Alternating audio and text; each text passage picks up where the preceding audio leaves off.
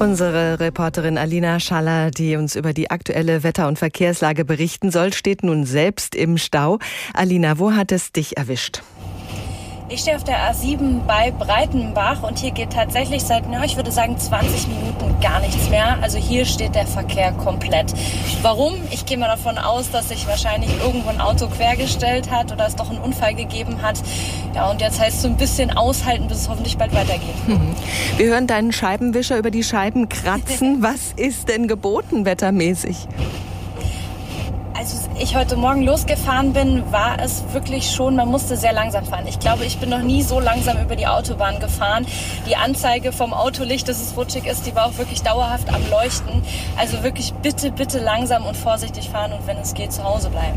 Wie fährt es sich denn? Also die Autobahnen sind ja dann meistens doch frei, in deinem Fall jetzt nicht unbedingt, aber äh, du musstest ja auch erstmal zur Autobahn kommen. Wie war das Fahren?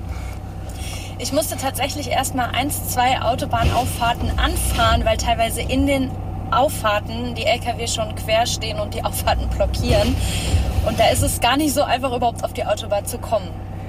Die Bahn ist ja auch keine Alternative und Busse fahren in Nordhessen auch kaum. Wie sieht es da aus? Was kannst du uns erzählen?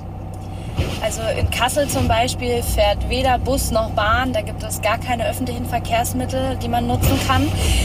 Und das ist ja auch irgendwie logisch, wenn die Lkw Probleme haben, dann sieht es bei den Bussen relativ ähnlich aus. Also da sollte man auch mit großen Verspätungen rechnen heute.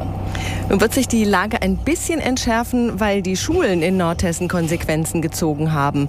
Wo findet kein Unterricht statt heute?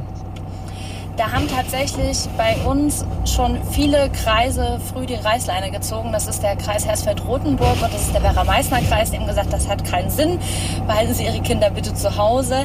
Ob das sich jetzt so positiv auf den Verkehr auswirkt, das muss man jetzt mal abwarten. Tatsächlich sind sowieso sehr viele Lkw unterwegs. Ich denke, das kommt auch daher, dass viele im Homeoffice sind. Und ähm, jetzt muss ich tatsächlich hier ein Stück weiterfahren. das heißt, es gibt, äh, geht weiter. Das ist ja schon mal super. So. Ähm, genau. Wo war ich stehen geblieben? ähm, genau, deswegen ähm, es sind wirklich tatsächlich hauptsächlich LKW, die hier auf der Autobahn unterwegs sind. Ja, und von so einem wurdest du auch gerade angehupt. Wir haben das alles live mitverfolgen können. Dann noch gute Fahrt und vielen Dank für die Informationen, Alina Schaller. Gerne.